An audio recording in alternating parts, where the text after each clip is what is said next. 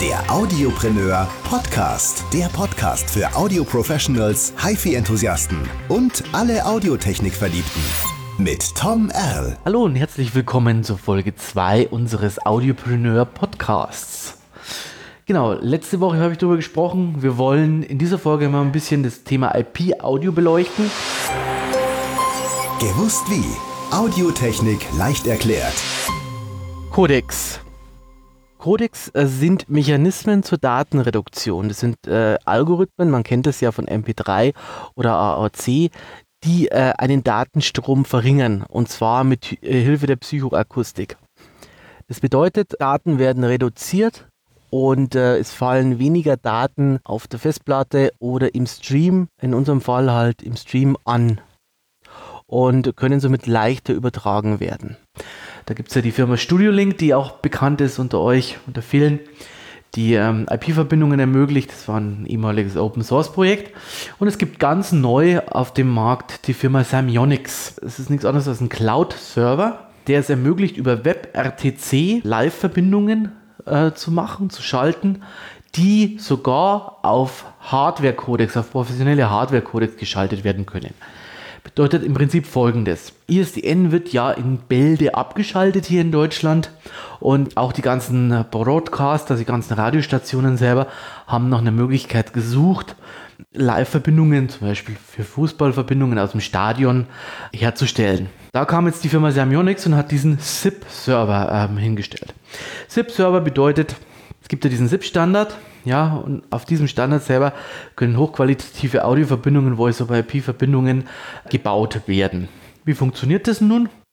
Ich äh, hole mir ein Konto, da gibt es verschiedene Kontomodelle, zu denen komme ich später.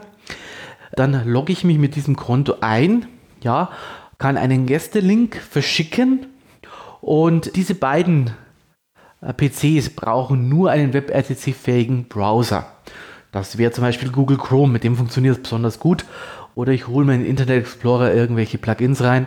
Firefox macht manchmal ein bisschen Problemchen. Da muss man einfach mal schauen. Chrome ist eigentlich das Problemloseste. Mit diesen beiden logge ich mich ein, dann kann ich den Audio-Codec, gesagt, auswählen und dann verschicke ich diesen Gäste-Link und der klickt nur noch auf diesen Link und die beiden werden über diesen ZIP-Server zusammengeschaltet. Ich habe sogar die Möglichkeit, auf dem Handy Apps zu nutzen, zum Beispiel für das iOS. iOS hat ja immer noch das Problem, dass kein WebRTC integriert ist. Ab iOS 10 sollte sich das ja ändern, aber es scheint noch nicht so richtig zu funktionieren mit iOS.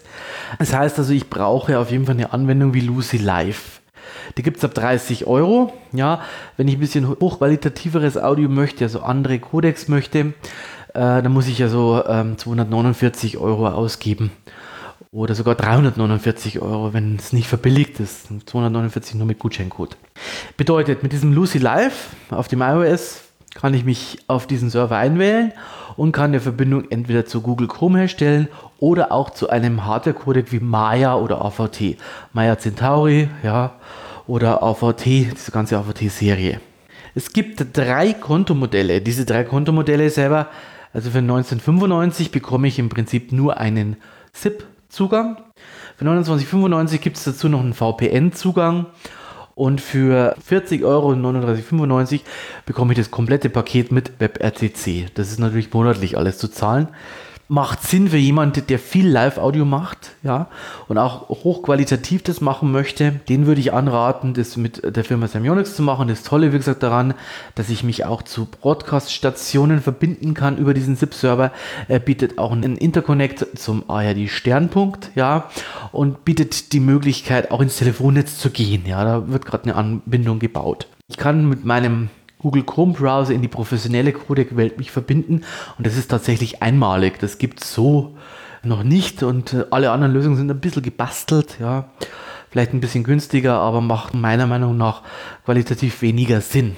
Auch sehr schön das OpenVPN, was die Firma Semionix zur Verfügung stellt, bedeutet, äh, man kann ähm, über diese OpenVPN-Lösung einen Tunnel aufbauen und kann, selbst wenn das WLAN im Hotel äh, diese Ports nicht freigeschaltet hat oder die gewissen Ports nicht freigeschaltet hat, rausgehen, ohne dass da irgendwelche Probleme ähm, äh, bestehen. Außerdem haben die auch noch relativ gute Tricks. Das heißt, die versuchen immer irgendwie selbst durch eine Firewall zu kommen und äh, Verbindungen aufbauen zu können. Dann würde ich sagen, schauen wir uns noch eine günstige Variante an, die zwar qualitativ nicht so hochwertig ist, aber die auch Verbindungen ermöglicht und auch ein ganz lustiges Projekt. Das ist auch ein Open Source Projekt und zwar Phoner Lite.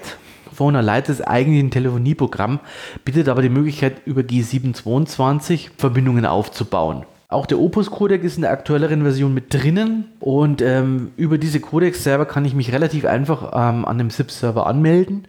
Da gibt es ja diverse Anbieter am Markt und kann dann Verbindungen aufbauen damit. Nachteil ist halt, beide müssen diese Phone Lite Applikation haben und beide müssen auch auf dem Server eingeloggt sein, der diese äh, Codecs auch unterstützt. Das ist äh, manchmal nicht ganz so einfach, ja. Auf jeden Fall eine Lösung, die auch funktionieren kann, aber ich bisher eigentlich nicht so getestet habe. So, ein weiterer Anbieter ist äh, Session Link Pro. Ja, Session Link Pro selber ist auch ein WebRTC-basiertes System, läuft nur über diesen Server und kann hat keinen Interconnect zu anderen Audiocodecs. Bedeutet an sich, ich bin beschränkt auf diesen Server, auf diese Serverinfrastruktur. Die Kosten sind relativ niedrig, 23,80 pro Monat. Für sechs Monate 131 Euro und für zwölf Monate 238 Euro.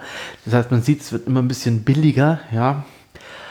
Grundsätzlich schaut es aber so aus, ähm, dass bei diesem Session Link Pro die Möglichkeit besteht, auch ähm, Video zu übertragen. Das heißt also, ich kann meine Webcams anstöpseln und kann hier auch Video übertragen. Es wird aber immer der Opus-Codec benutzt, der qualitativ ja hochwertig ist aber ich habe keine Möglichkeit, andere Codecs zu benutzen. Interconnect zum ARD Sternpunkt oder zu anderen Stationen ist schwierig wie möglich und funktioniert nur über diesen Session Link Pro Server.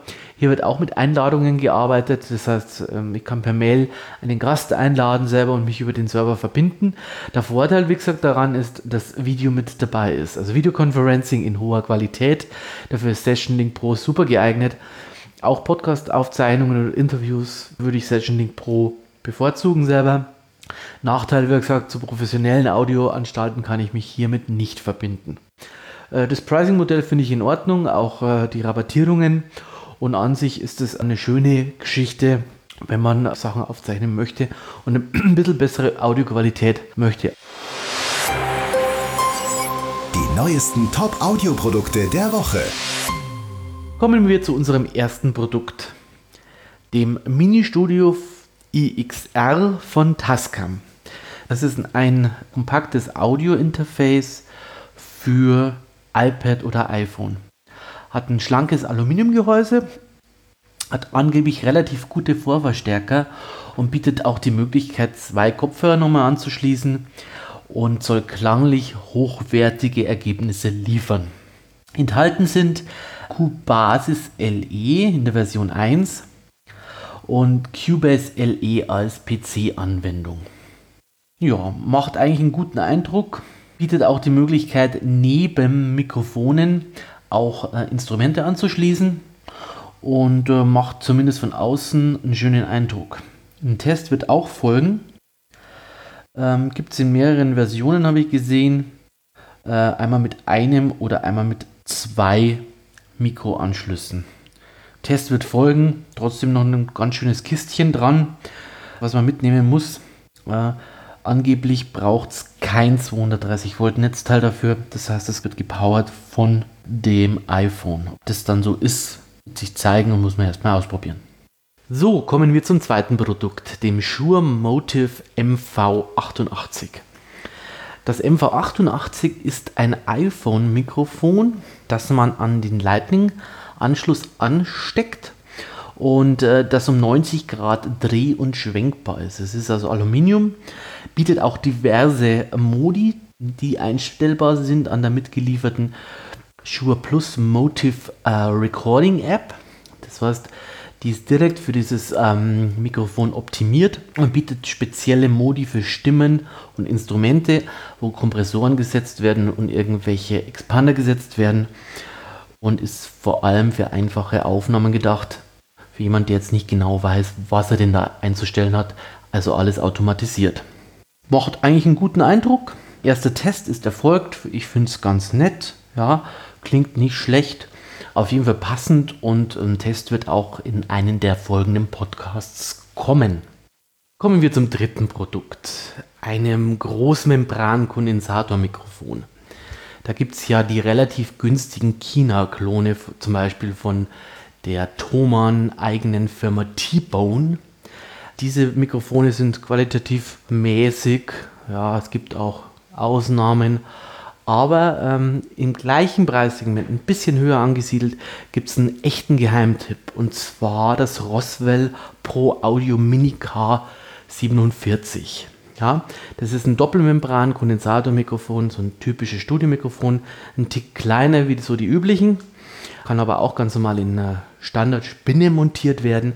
Und das Tolle an diesem Mikro ist, es ist klanglich top und auf der Höhe der Zeit. Ist mehrmals Testsieger zum Beispiel in der Audio geworden, hat eine überragende Klangqualität und ist mit unter 300 Euro. Bei 249 Euro gibt es das schon auf dem Markt wirklich ein günstiges Mikrofon. Hohe Klangqualität zum besten Preis. Ja, das erfahrt ihr nur hier auf dem Audiopreneur Podcast und bei mir. Also wenn ihr euch ein großen Membran-Kondensatormikrofon holen wollt, gebt diesem Roswell eine Chance. Das ist nämlich richtig cool. Und nächste Woche im Audiopreneur Podcast kümmern wir uns um die Technik bei Antenne Bayern. Wir haben einen Interviewpartner, den Herrn Rösch, der kümmert sich um die Korrespondentenstudios bei Antenne Bayern und der erzählt uns ein paar Geschichten, ein paar Highlights und echt ein paar wirklich verrückte Sachen zum Thema, was denn da alles passiert ist, äh, wie es den Korrespondenten draußen geht und was die vor allem für eine Technik haben. Ich würde mich freuen, wenn ihr wieder einschaltet. Schaut euch meinen Channel an, abonniert meinen iTunes Podcast und ich freue mich, dass ihr wieder dabei wart. Bis zum nächsten Mal. Euer Tom Erl.